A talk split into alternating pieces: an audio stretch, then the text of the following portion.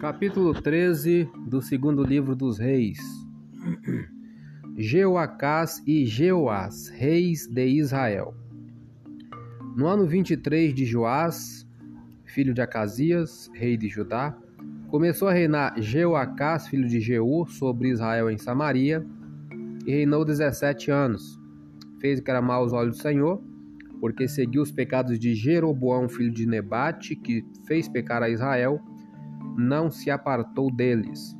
Pelo que a ira do Senhor se acendeu contra Israel, o qual deu-os na mão de Azael, rei da Síria, e na mão de Ben-Hadad, filho de Azael, todos aqueles dias.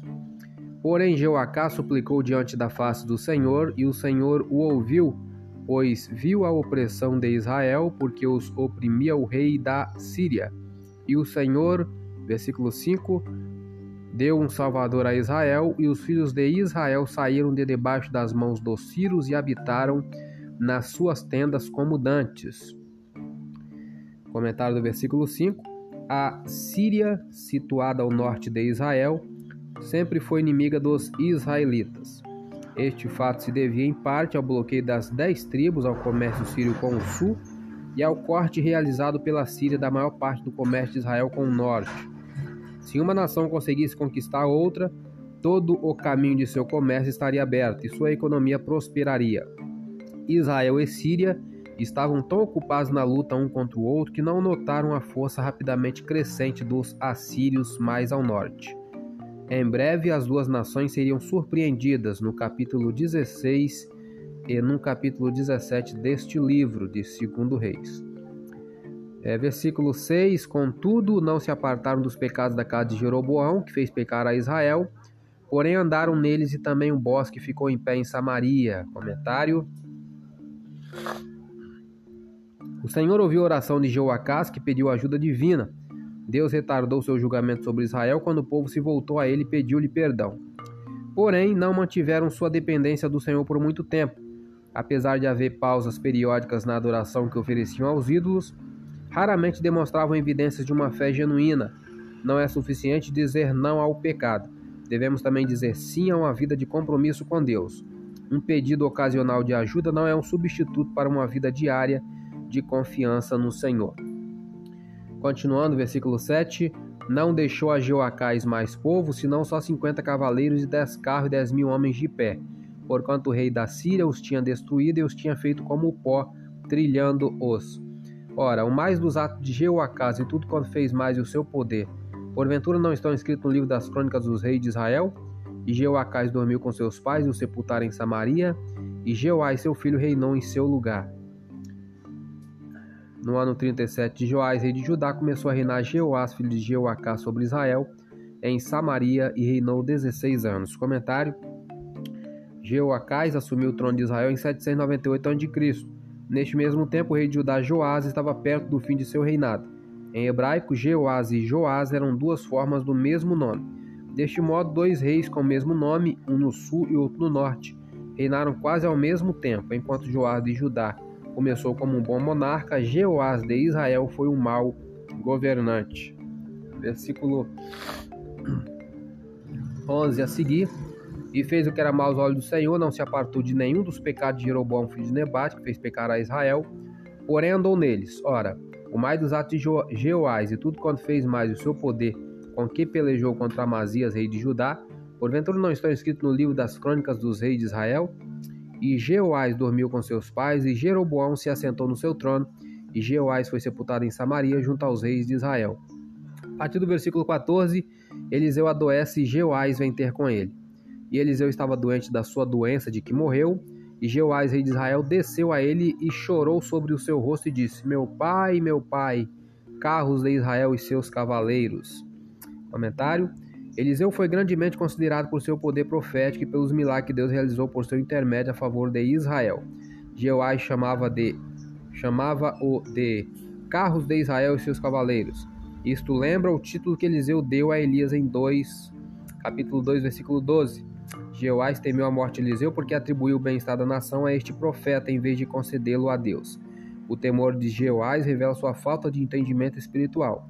Pelo menos 43 anos passaram-se desde que Eliseu foi mencionado pela última vez nas Escrituras, no capítulo 9, quando ungiu a Jeú, rei 841 a.C. O reinado de Jeoás começou em 798 a.C.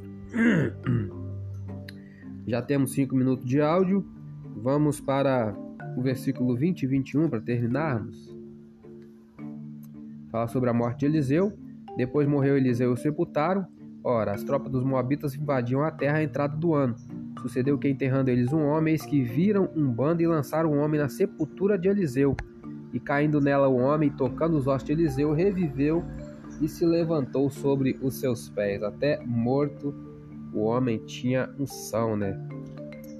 É, um comentário aqui: Eliseu morreu, morreu, porém sua boa influência permaneceu ao realizar até milagres né, depois de morto.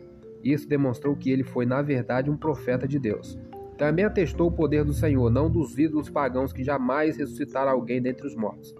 Este milagre serviu como mais uma lembrança a Israel de que a nação rejeitara a palavra de Deus que fora dada através deste profeta. Sou Elias Rodrigues. Essa foi mais uma leitura diária da palavra do Senhor. Compartilhe esse áudio com seu grupo de amigos. Que Deus nos abençoe. Amém.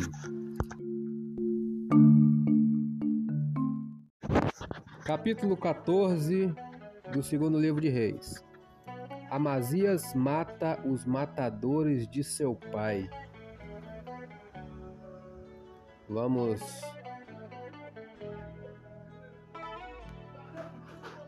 a partir do versículo 7. Amazias feriu a dez mil edomitas no Vale do Sal e tomou a Sela na guerra, e chamou seu nome Joquetil até ao dia de hoje. Comentário: Sela foi uma antiga fortaleza de Petra, uma cidade edificada nas rochas em um penhasco não foi apenas uma fortificação para Edom, mas também um rico posto fronteiriço para o comércio com a Índia. Versículo 8 em diante. Então Amazias enviou mensageiros a Jeoás, filho de Jeoacás, filho de Jeú, rei de Israel, dizendo: Vem, vejamo-nos face a face.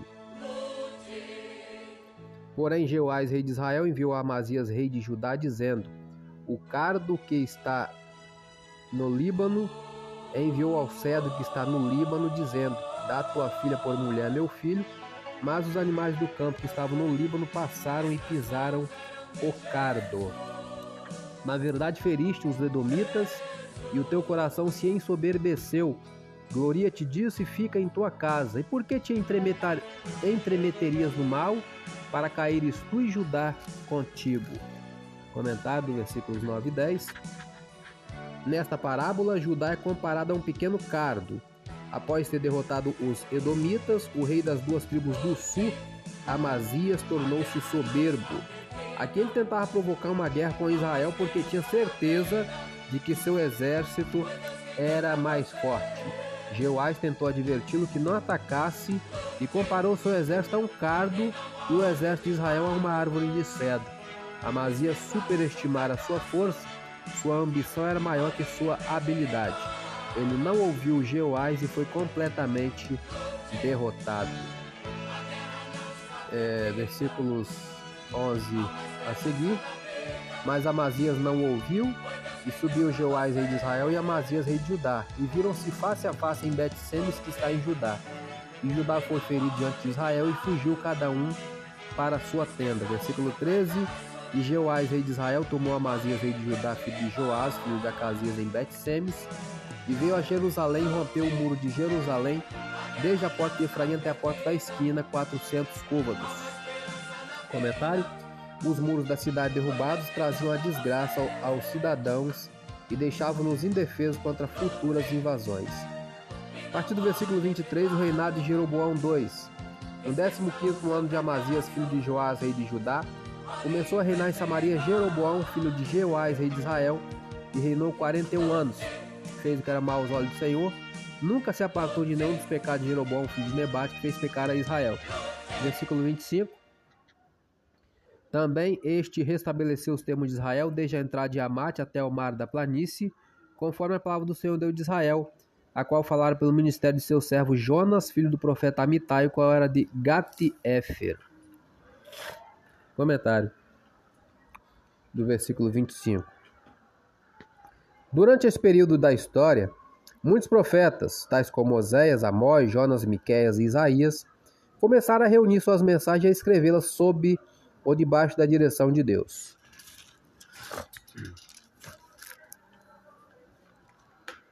Eles continuaram a pregar sobre a importância mundial da obra do Senhor, enquanto olhavam para o futuro reino espiritual. Deus usaria o declínio moral e espiritual de Israel a fim de preparar o caminho para a vinda do Messias. Pelo fato de o reino e o poder militar de Israel estarem anulados, muitas pessoas encontravam-se prontas para se voltarem às boas novas que Jesus traria. É, Jeroboão II não apresentava qualquer devoção a Deus, porém, sob suas hostis orientações militares e sua hábil administração, Israel desfrutou de poder nacional e prosperidade material mais do que em qualquer tempo desde os dias de Salomão. Os profetas Amós e Osés, no entanto, nos dizem o que realmente acontecia no reino, está lá em Oséias 13 e Amós 6. A administração de Jeroboão ignorou os procedimentos justos e íntegros como resultado, o rico tornou-se mais poderoso e o pobre mais necessitado. As pessoas ficaram egoístas e confiaram mais e mais em seu poder, segurança e posses do que em Deus. Os pobres eram tão oprimidos que foi difícil crerem que o Senhor conhecia as condições que enfrentavam. A prosperidade material nem sempre é uma indicação da bênção de Deus. Pode ser também o resultado do egocentrismo. Se experimentamos a prosperidade, Devemos nos lembrar de que o Senhor nos considera responsáveis pela maneira como alcançamos o sucesso e como usamos nossas riquezas. Todas as coisas que temos realmente pertencem a Ele. Devemos usar os dons de Deus, ciente dos seus interesses. Sou Elias Rodrigues, essa foi mais uma leitura da palavra do Senhor. Compartilhe esse áudio com seu grupo de amigos. Que Deus nos abençoe. Amém.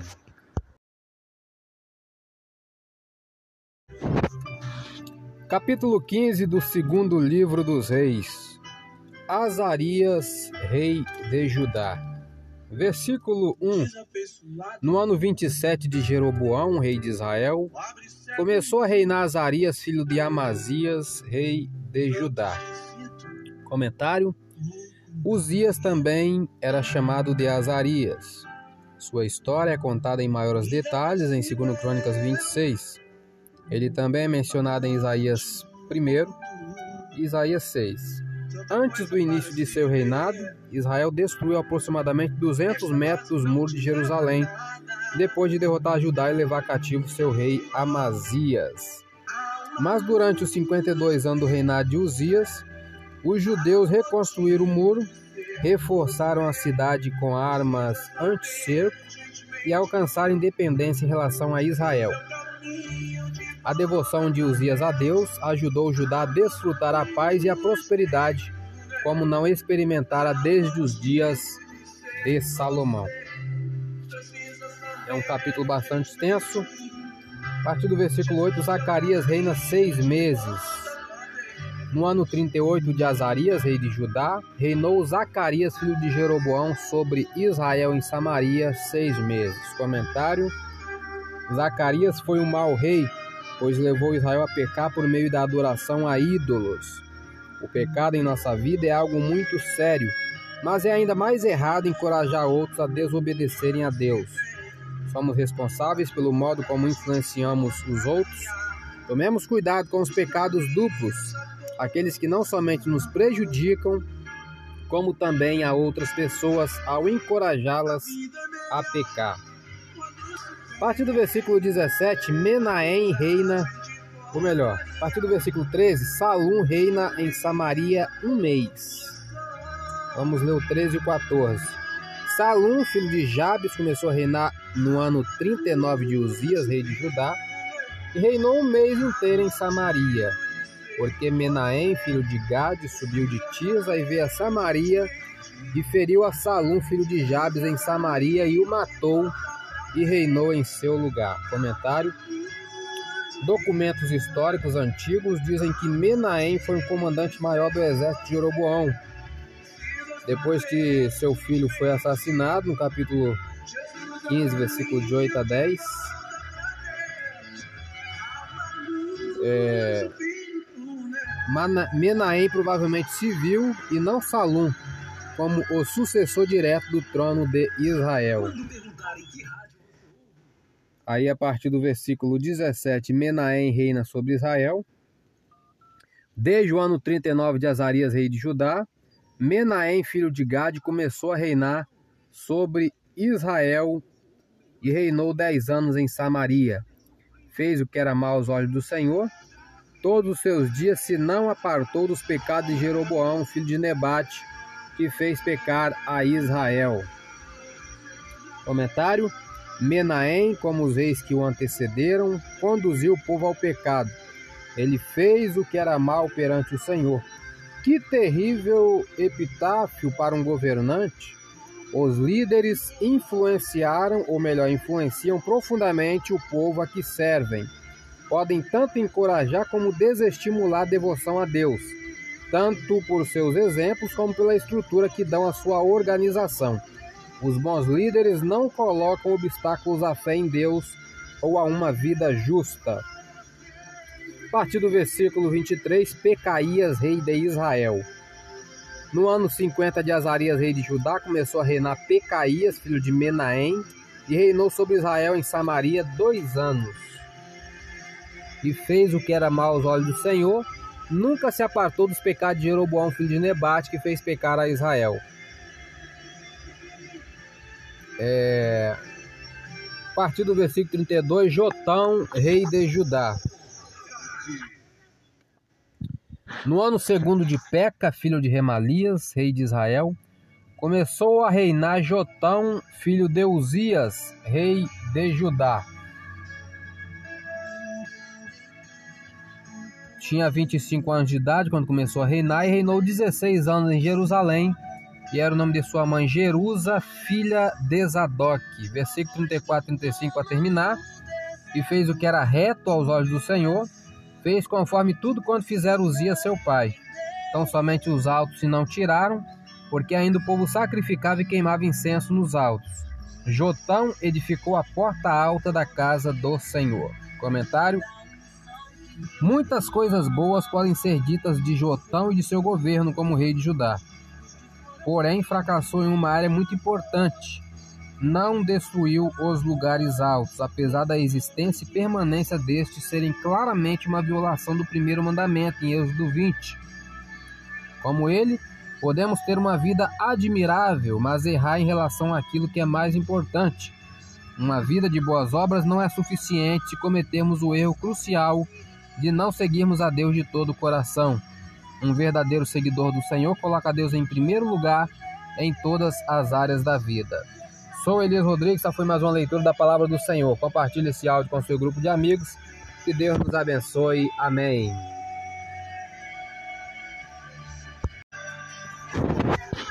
Capítulo 16 do segundo livro. Acas, rei de Judá. No ano 17 de Peca, filho de Remalias, começou a reinar Acas, filho de Jotão, rei de Judá tinha Acas 20 anos de idade quando começou a reinar, e reinou 16 anos em Jerusalém, e não fez o que era reto aos olhos do Senhor, seu Deus, como Davi, seu pai. Versículo 3: Porque andou no caminho dos reis de Israel, e até a seu filho fez passar pelo fogo, segundo as abominações dos gentios, que o Senhor lançara fora de diante dos filhos de Israel. Comentário Acas foi tão corrompido que chegou a sacrificar seu próprio filho aos deuses pagãos. Esta era uma prática dos cananeus a quem os israelitas deveriam expulsar da terra. Versículo 4 e 5: Também sacrificou e queimou incenso nos altos e nos outeiros, como também debaixo de todo arvoredo. Então subiu Rezim, rei da Síria, com Peca, filho de Remalias, rei de Israel, a Jerusalém, a peleja e cercaram a Cais, porém não puderam vencer. Comentário do versículo 5. Tanto Israel como a Síria estavam sob o controle da Assíria. Estes dois países uniram forças contra Judá, na esperança de forçar o reino do sul a unir-se com eles na luta contra a Assíria e fortalecer sua aliança ocidental. Mas o plano não foi bem sucedido, pois o rei Acas de Judá inesperadamente pediu à Síria que viesse em seu auxílio. Versículos 8 e 9 deste capítulo. Versículo 10. O altar de Damasco.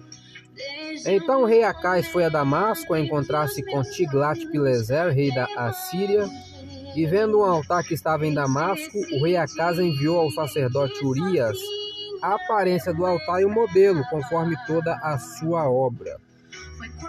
Comentário: Acas foi a Damasco para expressar gratidão e lealdade a Tiglat-Pileser, pelo fato de os assírios terem capturado a capital da Síria em 732 a.C. O rei de Judá temeu uma devastação na região sul, porém confiava mais no dinheiro do que em Deus para manter o poderoso imperador fora de sua terra e seu plano falhou. Tiglat-Pileser não conquistou Judá, mas causou-lhe muitos problemas, e Acas lamentou ter-lhe pedido ajuda, lá em 2 Crônicas 28, 20. Vamos ler agora a partir do versículo 11 até o 16. Eurias, o sacerdote, edificou um altar conforme tudo que o rei Acas tinha ordenado de Damasco. Assim o fez o sacerdote Urias, antes que o rei Acas viesse de Damasco. Vindo, pois, de Damasco o rei, viu o altar, e o rei se chegou ao altar e sacrificou nele, e queimou o seu holocausto e a sua oferta de manjares, e derramou a sua libação, e espargiu o sangue dos seus sacrifícios pacíficos naquele altar. Porém, o altar de cobre que estava perante o Senhor, tirou ele de diante da casa, de entre o seu altar e a casa do Senhor, e pô-lo ao lado do seu altar da banda do norte e o rei Acas mandou a Urias o sacerdote, dizendo: No grande altar, queima o holocausto da manhã, como também a oferta de manjares da noite, e o holocausto do rei a sua oferta de manjares, e o holocausto de todo o povo da terra e a sua oferta de manjares, e as suas ofertas de bebida, e todo o sangue dos holocaustos e todo o sangue dos sacrifícios espargirás nele, porém o altar de cobre será para mim para inquirir dele e fez Urias o sacerdote, conforme tudo quanto o rei Acás lhe ordenara. Comentário.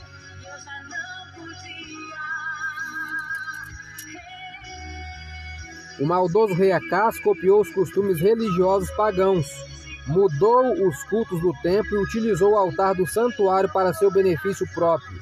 Ao fazer isso, demonstrou grande desprezo pelos mandamentos de Deus. Nós o condenamos por seus atos, porém agiremos da mesma maneira se tentarmos moldar a mensagem do Senhor para que se adapte às nossas preferências pessoais. Devemos adorar a Deus por quem Ele é, não pelo que egoisticamente desejamos que Ele seja. Ainda o versículo 17 o versículo 18, para terminar.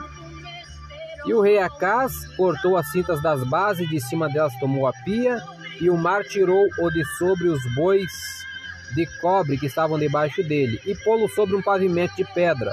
Também a cobertura do sábado que edificaram na casa e a entrada de fora do rei, retirou da casa do Senhor por causa do rei da Assíria.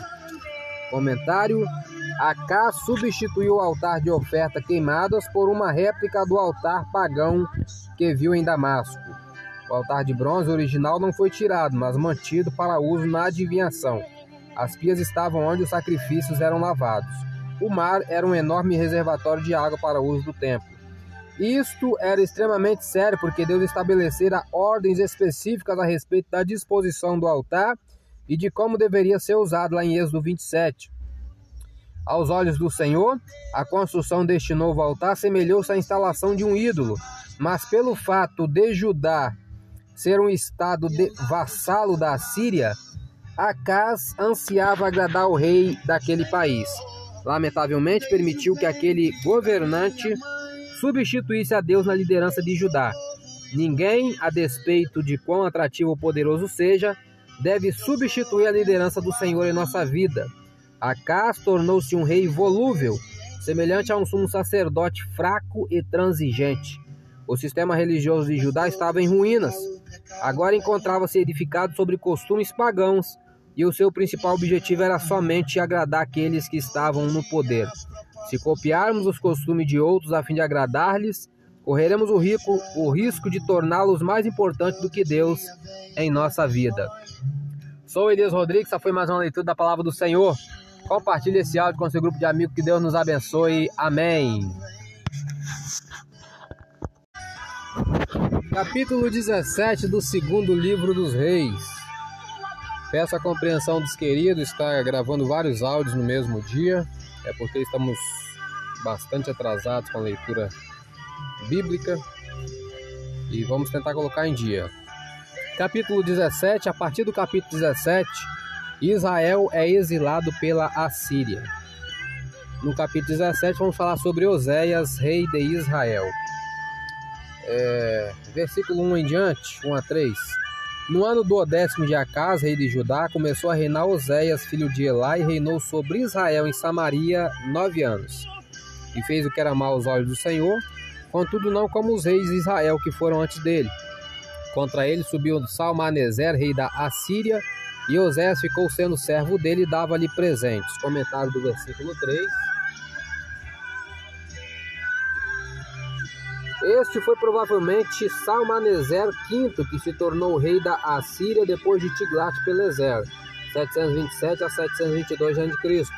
Este continuou a exigir pesados tributos do rei de Israel.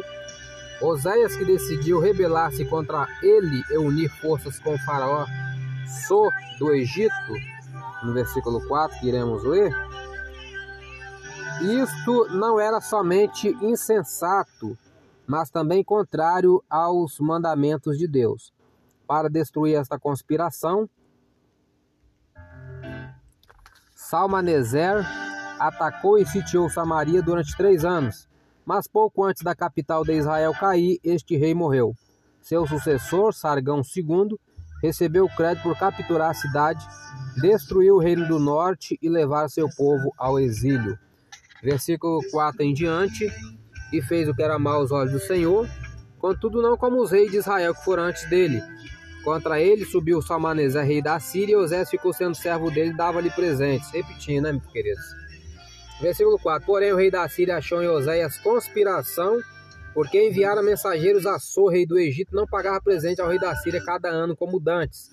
Então o rei da Síria o encerrou e aprisionou na casa do cárcere. Porque o rei da Síria subiu por toda a terra e veio até Samaria e cercou três anos. No ano nono de Oséias, o rei da Síria tomou Samaria e transportou a Israel para a Síria e fê-los habitar em Ala e em Abor, junto ao rio Gozã e na cidade dos Medos. Comentário. Esta foi a terceira e última invasão da Síria a Israel. As duas primeiras estão registradas no capítulo 15, versículo 19 e capítulo 15, versículo 29. A primeira foi meramente uma advertência a Israel para evitar mais ataques a fim de que os tributos fossem pagos e não se rebelassem. O povo deveria ter aprendido a lição e se voltado para Deus. Por não terem feito, o Senhor permitiu que a Síria invadisse novamente e levasse alguns cativos da fronteira do norte. Porém, ainda não perceberam que causaram seus próprios males. Deste modo, a Síria invadiu a nação de Israel pela terceira e última vez. Quando a destruiu completamente, levou a maior parte do povo e colonizou a terra com estrangeiros. Deus cumpria o que havia predito Deuteronômio 28. O Senhor concedera uma séria advertência a Israel. Eles tinham conhecimento daquilo que Deus lhe poder, lhe, que lhes poderia sobrevir, porém ainda assim ignoraram a Deus. Agora Israel não estava melhor do que as nações pagãs que destruíram nos dias de Josué. O país tornara-se amargurado, havia rejeitado seu propósito original, que era honrar Deus e ser uma luz para o mundo. Versículo 7 em diante, e sucedeu assim, por os filhos de Israel pecarem contra o Senhor seu Deus, que os fizera subir da terra do Egito, de debaixo da mão de Faraó, rei do Egito, e temeram a outros deuses, e andaram nos estatutos das nações que o Senhor lançara fora de diante dos filhos de Israel, e nos costumes dos reis de Israel. O versículo 9, e os filhos de Israel fizeram secretamente coisas que não eram retas contra o Senhor seu Deus, e edificaram altos em todas as suas cidades, desde a torre dos atalaias, até a cidade forte. Comentário: Por causa dos pecados públicos e ocultos do povo, uma grande destruição sobreveio a Israel. Não só toleravam a maldade e a idolatria pública, como também cometeram pecados ainda piores secretamente. Estes são aqueles que as pessoas não querem que cheguem ao conhecimento das outras, por serem embaraçosos e as incriminarem. Os pecados cometidos em oculto não são secretos para Deus, e desafiar o Senhor secretamente é tão danoso quanto uma rebelião pública. Versículo. Vamos para o final do capítulo, já deu cinco minutos. Vamos ler aqui o versículo 29 a 31. Diz assim: ó, Porém, cada nação fez os seus deuses e os puseram nas casas dos altos que os samaritanos fizeram, cada nação na sua cidade nas quais habitavam. E os de Babel fizeram Sucote e Benote, e os de Cuta fizeram Nergal, e os de Amate fizeram Azima, e os Aveus fizeram Nibaz e Tartaque, e os Serfavitas queimavam seus filhos no fogo, a Adrameleque e Anameleque, deuses de Sefarvaim. Comentário: A nação de Israel foi conquistada porque havia perdido a visão do único Deus verdadeiro e da importância de segui-lo. Quando os israelitas conquistaram a terra, foram advertidos de que destruísse as influências pagãs que poderiam afastá-los do Senhor. Seu fracasso em fazê-lo resultou em sua ruína. Aqui sofreram uma grande influência de Deus dos muitos povos pagãos que haviam se mudado para a sua terra. Sou o Elias Rodrigues, essa foi mais uma leitura diária da palavra do Senhor. Compartilhe esse áudio com seu grupo de amigos, que Deus nos abençoe. Amém.